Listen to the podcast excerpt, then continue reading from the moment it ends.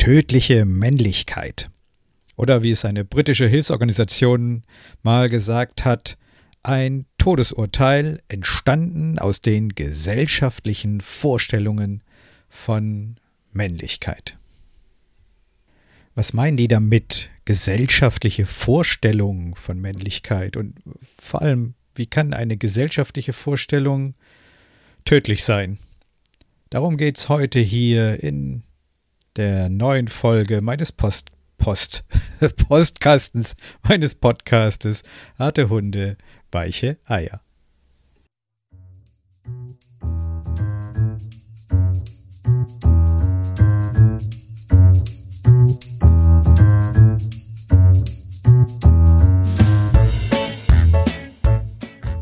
Harte Hunde, weiche Eier. Der Podcast für ungewöhnliche Männer.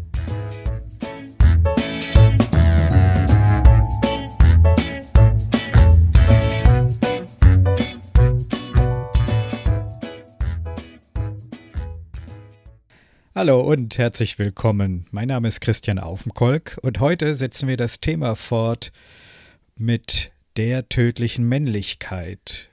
Das letzte Mal hatten wir über die Klosterstudie gesprochen.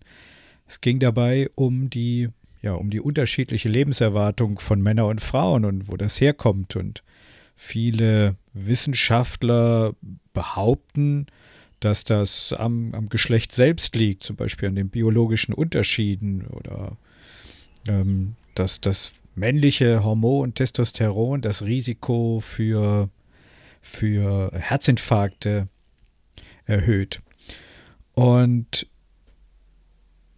die Klosterstudie, die hat bewiesen, dass es eigentlich gar keinen Unterschied in der Lebenserwartung gibt, sondern dass der Unterschied, den wir zurzeit erleben, fast zehn Jahre, sind glaube ich 7,8 Jahre oder sowas um den Dreh rum, dass das sehr viel mit den Lebensumständen zu tun hat den Lebensumständen, denen wir Männer ausgesetzt sind, beziehungsweise den Lebensumständen, denen wir Männer uns selber aussetzen. Und da sind wir ganz schnell bei dem eingangs erwähnten Zitat dieser britischen Hilfsorganisation. Männlichkeit ist ein Todesurteil entstanden aus den gesellschaftlichen Vorstellungen von Männlichkeit. Wenn es also, wie diese Klosterstudie belegt, keine biologischen Gründe gibt, warum Männer eine kürzere Lebenserwartung haben, und wir reden jetzt hier nicht von ein paar Wochen oder Monaten, sondern von acht bis neun Jahren, das ist ja schon eine ganze Menge. Wenn es also keine biologischen Gründe dafür gibt, wo liegen die Gründe dann? Wo liegen die Gründe darin, dass 90 Prozent aller Gefängnisinsassen männlich sind? Oder worin liegen die Gründe, dass 75 Prozent aller Selbstmorde von Männern begangen werden. Die Faktoren, die zu, zu Selbstmord führen, die sind sehr gut untersucht. Psychische Erkrankungen wie Depressionen, Angststörungen, Süchte, Alkohol, andere Drogen. Das Interessante dabei ist, dass die gesellschaftliche Stellung, nämlich ob arm oder reich, gute oder schlechte Schulbildung aus gutem oder schlechtem Haus dabei überhaupt keine Rolle spielt. Warum machen sich Männer viel mehr Druck? Warum leiden viel mehr Männer an psychischen Erkrankungen wie Depressionen und Angststörungen? Und jetzt könnte man ja sagen, ja, aber laut Statistik sind es ja gar nicht so viele Männer, die an psychischen Erkrankungen leiden. Ja, und das hat zum Beispiel sehr viel damit zu tun, dass Männer sich eben keine Hilfe holen, wenn es ihnen schlecht geht. Ich weiß nicht, wie es euch da draußen geht, aber in meinem Freundeskreis, in meinem Freundeskreis hat man nie über irgendwelche persönlichen Probleme gesprochen. Wenn wir Männer mal unterwegs waren und einem ging es nicht so gut und er hat erzählt, ja, ich habe Probleme mit meiner Frau, mit meiner Beziehung, in der Arbeit und das macht mir Angst, dann haben wir anderen meistens ganz betreten angeguckt und haben gesagt, ach komm, wir trinken noch ein, das wird schon wieder. Und damit war das Thema vorbei. Wir Männer sind es nicht gewohnt, über unsere Probleme zu sprechen, geschweige denn uns Hilfe zu holen. Da, wo Frauen häufig mit ihrer besten Freundin über ihre Probleme sprechen, auch über ihre intimsten Probleme, sexuellen Probleme in der Beziehung zum Beispiel, und sich dadurch alleine schon, dass sie es aussprechen, Erleichterung holen, da machen wir Männer zu. Wir reden nicht über unsere Probleme. Es ist uns unangenehm. Da schweigen wir lieber. Da trinken wir lieber noch ein Bier. Da stürzen wir uns lieber in die Arbeit. Und Hauptsache nicht mit diesem Thema beschäftigen. Frei nach dem Motto Durchhalten, aushalten, Schnauze halten. Und so ist auch der Titel meines ersten Männervortrages entstanden. Ich bin ein Mann, ich halte das aus. Ich weiß genau, wovon ich spreche, denn ich war nicht immer Therapeut. Ich habe gut 25 Jahre im Marketing gearbeitet für verschiedene Firmen, habe meinem Mann gestanden, habe ganz viele Dinge getan, auch viele Sachen, die mir nicht gut getan haben. Gearbeitet wie ein Ochse, 50, 60 Stunden die Woche, auch an den Wochenenden. Gesoffen wie ein Kamel nach einer Wüstendurchquerung und all das, was ein Mann halt so macht und einen Mann ausmacht. In Anführungszeichen. Und es hat mir nicht gut getan, überhaupt nicht gut getan. Aber erst als es mich so richtig reingebrezelt hat, habe ich begonnen, mir darüber Gedanken zu machen. Und das war schon schwer genug. Denn auch ich habe gedacht, ein echter Mann, der ist hart wie Kruppstahl, der ist zäh wie Leder und Gefühle, das ist was für Weichheier. Allerdings nur so lange, bis es nicht mehr ging. Deswegen weiß ich ganz genau, wo viele Männer stehen, an einem Punkt, wo sie weder ein noch auswissen. Und viele Männer nehmen dann an diesem Punkt eben den Notausgang. Und schon wird klar, warum es eben viel mehr Selbstmorde unter Männern gibt. Oder sie greifen zu Drogen, übermäßiger Alkoholgenuss, andere Drogen, aber auch zum Beispiel die Arbeitsdroge.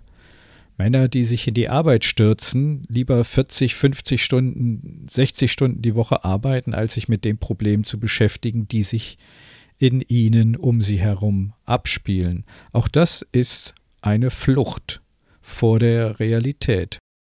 Wir Männer, wir tun uns einfach schwer damit, Gefühle zuzulassen. Wir lernen schon von der ersten Minute unserer Geburt an, dass ein Mann kein Weichei ist. Na, du wirst doch wohl nicht weinen. Bist doch kein Mädchen. Ein echter Indianer kennt keinen Schmerz. All diese Sprüche kennen wir zu Genüge und wir lernen dadurch, dass Gefühle etwas Schlechtes sind. Und deswegen tun wir uns so schwer damit, über unsere Probleme zu reden. Über Probleme wird eben nicht gesprochen, sondern wir lernen, ich muss es schaffen. Und wenn ich es nicht schaffe, bin ich kein echter Mann. Und wo Frauen sich öffnen und reden und schon alleine dadurch sich Erleichterung und Heilung verschaffen, da machen wir Männer zu. Und je mehr Menschen uns fragen, wie es uns geht, desto zuer machen wir. Wir ziehen eine regelrechte Mauer um unser Innerstes, so einen Panzer um unser Herz. Denn mit wem sollen wir da reden? Wie gesagt, wer hat in eurem engen Freundeskreis einen Freund, mit dem er über seine tiefsten Ängste und Sorgen reden kann? Ich habe das nicht. Und äh, wie gesagt, meine Freunde, die würden sagen, komm, trink ein, das wird schon wieder. Von Männern wird erwartet, dass sie Hilfe leisten und nicht, dass sie um Hilfe bitten. Und schon sind wir bei den gesellschaftlichen Vorstellungen von Männlichkeit. Das ist das, was diese britische Hilfsorganisation damit meinte. Denn was wird von uns Männern erwartet? Von uns Männern wird erwartet, dass wir Hilfe leisten, nicht dass wir um Hilfe bitten. Denn auch wenn sich viele Frauen wünschen, dass ein Mann auch mal Tränen zeigt und dass er auch mal Gefühle zeigt, eigentlich erwarten die Menschen von uns Männern, dass wir unabhängig sind, dass wir logisch sind, dominant, energisch, kompetent, entscheidungsfreudig, tatkräftig, erfolgreich und vor allem stark. Vor allem die Frauen erwarten von uns, dass wir Sicherheit und Zuverlässigkeit ausstrahlen, dass wir etwas aufbauen können und auch Mut zum Risiko zeigen. Mutprobe, das ist wohl so ein reines Männerding. Ich weiß nicht, ob es auch bei Frauen Mutproben gibt. Frauen bitte gerne kommentieren. Und auch von dem, was Männer überhaupt nicht sein sollen, gibt es ein ganz klares Bild, nämlich Männer sollen eben nicht ängstlich, schwach, unentschlossen sein. Sie sollen nicht unzuverlässig sein. Weinende Männer ist in der Öffentlichkeit immer noch ein sehr fragwürdiges Bild. Ja, ich weiß, viele sagen, ach, ist doch so schön, einen weinenden Mann zu sehen. Ich weiß nicht, ob das tatsächlich viele Frauen wirklich so denken oder was sie sich eigentlich wünschen. Aber weinende Menschen sind in der Öffentlichkeit eher unmännlich. Sich hängen lassen, sich gehen lassen, total unmännlich. Das sind aktuelle Umfrageergebnisse das ist das aktuelle Männerbild in den Köpfen der Menschen. Abweichungen, je nachdem, in welchem Teil Europas oder der Erde sie sich befinden. Denn äh, zum Beispiel das Wort Macho, das kommt aus dem Spanischen und heißt männlich. Also, auch wenn Frauen uns ab und zu weiß machen wollen, dass sie es gerne sehen, wenn wir uns weich und verletzlich zeigen, die meisten Frauen wollen, dass wir stark sind. Sie wollen starke Männer. Sie wollen Männer, an die sie sich anlehnen können, die Sicherheit und Zuverlässigkeit ausstrahlen. Das ist so eine, ja, das kann man auch so Männer-Frauen-Paradoxon nennen. Ein Paradoxon, das ist etwas, das sich auf den ersten Blick total widerspricht. Und äh, hier haben wir ein Männer-Frauen-Paradoxon. Hier widerspricht sich der eigentliche Wunsch nach Verletzlichkeit, nach Weichheit, nach Gefühle zeigen und dem Wunsch nach Stärke, Sicherheit und Zuverlässigkeit. Das ist allerdings dann schon ein Frauenthema, das können wir separat mal behandeln. Interessanter ist es doch, wie dieses Männerbild erstmal entstanden ist. Denn um dieses Männerbild in überhaupt mit diesem Männerbild als Mann umgehen zu können, müssen wir erstmal schauen, wie dieses Männerbild entstanden ist. Und da müssen wir einfach nur mal so ein bisschen in der Geschichte zurückgehen. Schauen wir uns doch mal an, wie Männer vor 200, 300, 500 Jahren gelebt haben. Männer waren schon seit Jahrhunderten immer diejenigen, die die harte körperliche Arbeit verrichtet haben. Und das richtet sich jetzt nicht gegen die Frauen, weil die dazu nicht in der Lage sind, aber schon alleine aufgrund der körperlichen Konstitution waren wir Männer für die harte körperliche Arbeit gemacht. Und es waren wir Männer, die in den Krieg geschickt worden sind. Früher meistens ohne gefragt zu werden, beziehungsweise eine Wahl gehabt zu haben. Wir Männer haben über die Jahrhunderte gearbeitet, gehorcht, wir haben gekämpft, wir haben getötet, wir haben geplündert und zerstört, wir haben vergewaltigt, wir sind marschiert und wir sind gestorben. Und die, die nicht im Krieg gestorben sind, die waren innerlich gestorben. Überlegt mal, wie das bei euch ist. Haben eure Großväter großartig vom Krieg erzählt, zumindest diejenigen, die im Krieg waren und nach Haus gekommen sind? Wenn ich mit anderen Männern, zum Beispiel Patienten, dann darüber rede, dann erzählen mir die meisten, dass ihr Großvater kein einziges Wort über den Krieg verloren hat. Sie haben, so gut es ging, wieder im Leben Fuß gefasst, aber die wenigsten haben wirklich darüber erzählt, was sie im Krieg erlebt haben.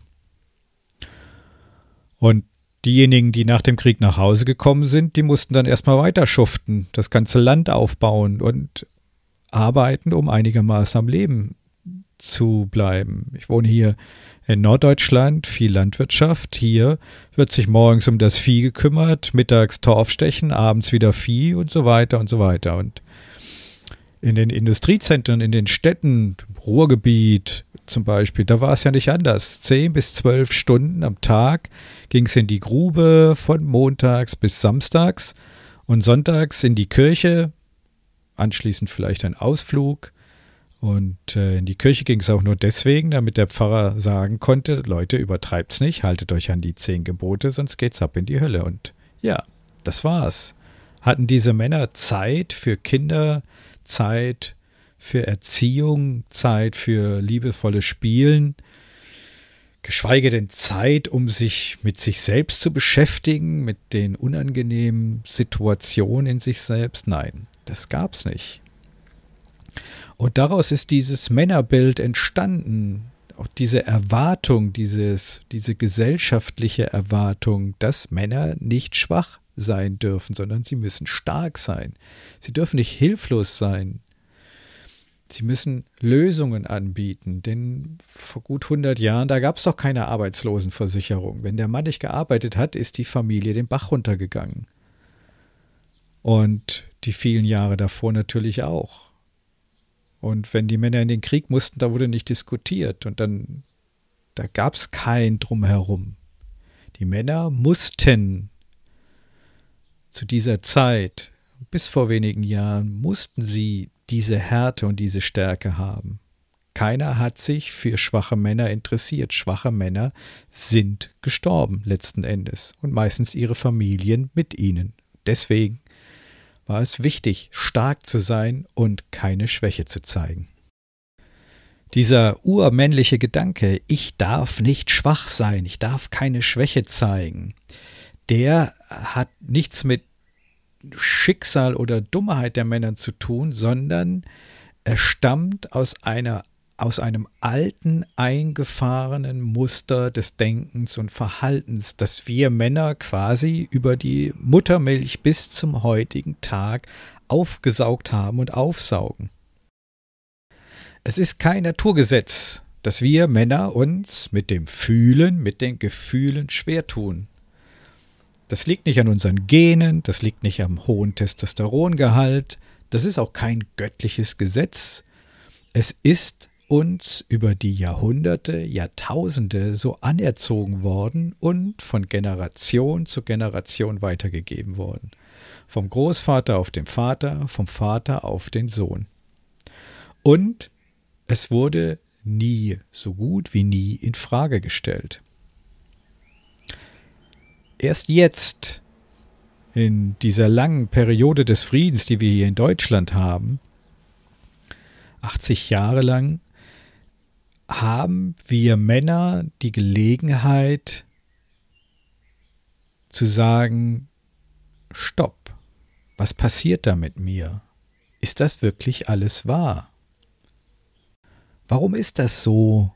Warum erlaube ich mir keine Schwäche? Warum setze ich mich selber so unter Druck?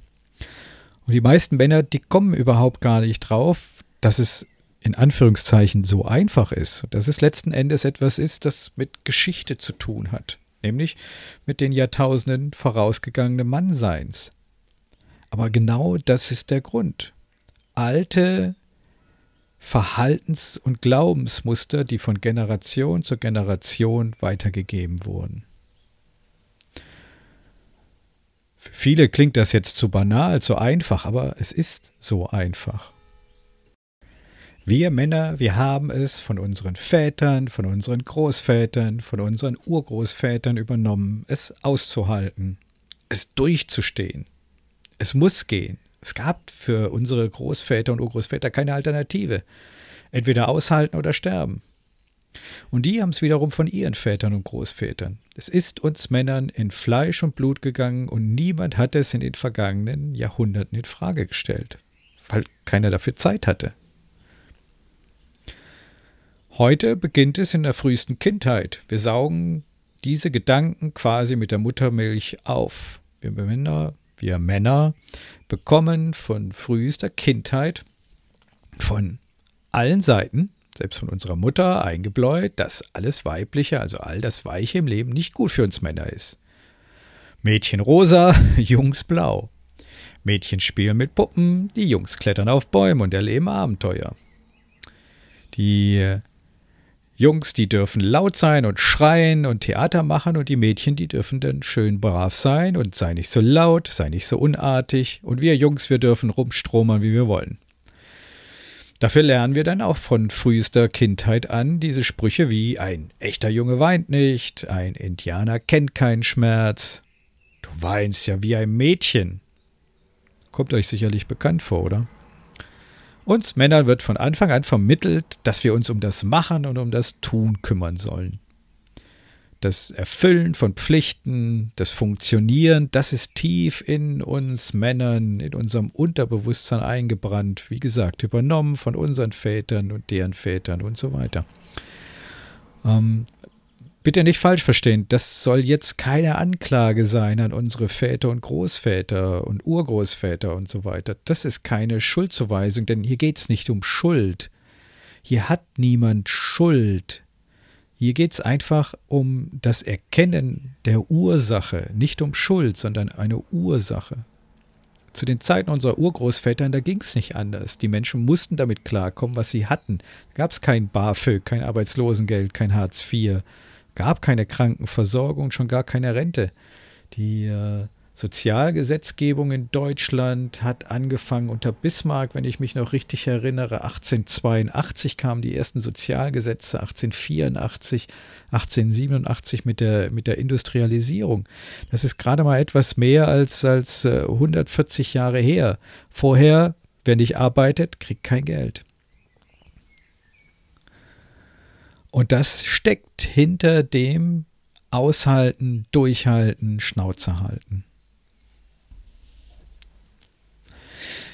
Aber alleine schon die Suche nach Ursachen passt ja nicht so richtig in das Männerschema, denn dann müsste ich mich ja mit mich selbst, mit mich, dann müsste ich mich ja mit mir selbst beschäftigen. Und ähm, das ist ja wiederum überhaupt kein Männerding. Und so drehen wir Männer uns häufig im Kreis.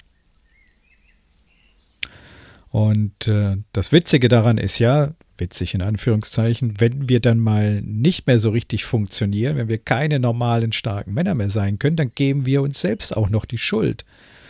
Das Männerbild, das hinterfragen wir überhaupt nicht, das nehmen wir als gegeben hin und dann verurteilen wir uns selbst, weil wir unsere eigenen Erwartungen und vor allem der Erwartung der Gesellschaft, dass wir die nicht erfüllen können, weil wir unser Leben nicht in den Griff bekommen. Würden wir Männer nur mal für einen kurzen Augenblick einfach mal Stopp sagen und uns fragen, woher kommt denn das mit dem Aushalten und dem Durchhalten? Dann würde jeder Mann sofort erkennen, da bin ich mir ziemlich sicher, dass es eben nichts damit zu tun hat, dass es so sein muss, sondern dass es eher der Satz ist, das war halt schon immer so. Es ist uns anerzogen und nicht angeboren. Wir sind mit dieser Haltung nicht auf die Welt gekommen, sondern sie wurde uns in der frühesten Kindheit anerzogen, weil unsere Eltern genauso erzogen wurden und deren Eltern wurden auch so erzogen.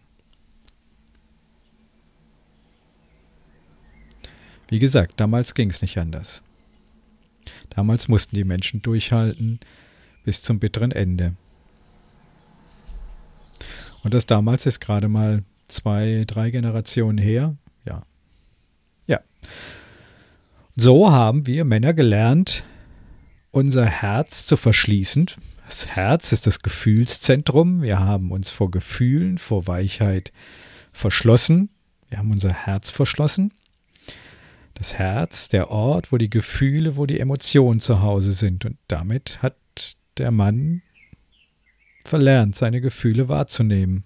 Er hat sich von seinen Gefühlen selber abgeschnitten. Das Spannende daran ist, an diesem Bild, das verschlossene Herz, eine der häufigsten Todesursachen von Männern über 50 ist der Herzinfarkt. Was ist ein Herzinfarkt? nichts anderes als verschlossene Arterien. Herzinfarkt ist quasi auf körperlicher Ebene das, was der Mann schon vorher auf Gefühlsebene gemacht hat, nämlich er hat sich verschlossen. Und der Herzinfarkt zeigt sich dann als Verschluss der Blutgefäße.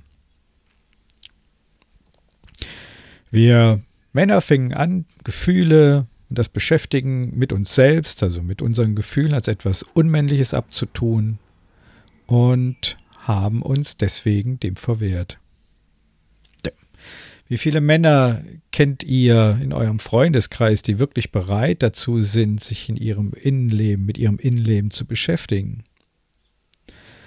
Selbst wenn es mal richtig geknallt hat, sei es im Job oder in der Beziehung, in der, in der, in der Gesundheit, da tun sich selbst dann auch viele Männer schwer, sich das anzuschauen. Wir wurden so erzogen von Kindheit an. Wie gesagt, das ist keine Anklage, sondern nur eine Feststellung. Es geht hier nicht um Schuld, sondern es geht darum, die Ursache für dieses Verhalten zu finden. Weil wenn wir die Ursache kennen, dann können wir auch unser Verhalten ändern. Wohin führt der Gedanke, ich darf nicht schwach sein, ich darf keine Schwäche sein? Wohin führt diese Haltung, ich bin ein Mann, ich halte das aus? Darüber plaudere ich in der nächsten Folge meines Podcasts. In diesem Sinne vielen Dank für deine, für eure Aufmerksamkeit. Bis zum nächsten Mal. Euer Christian Aufenkolb.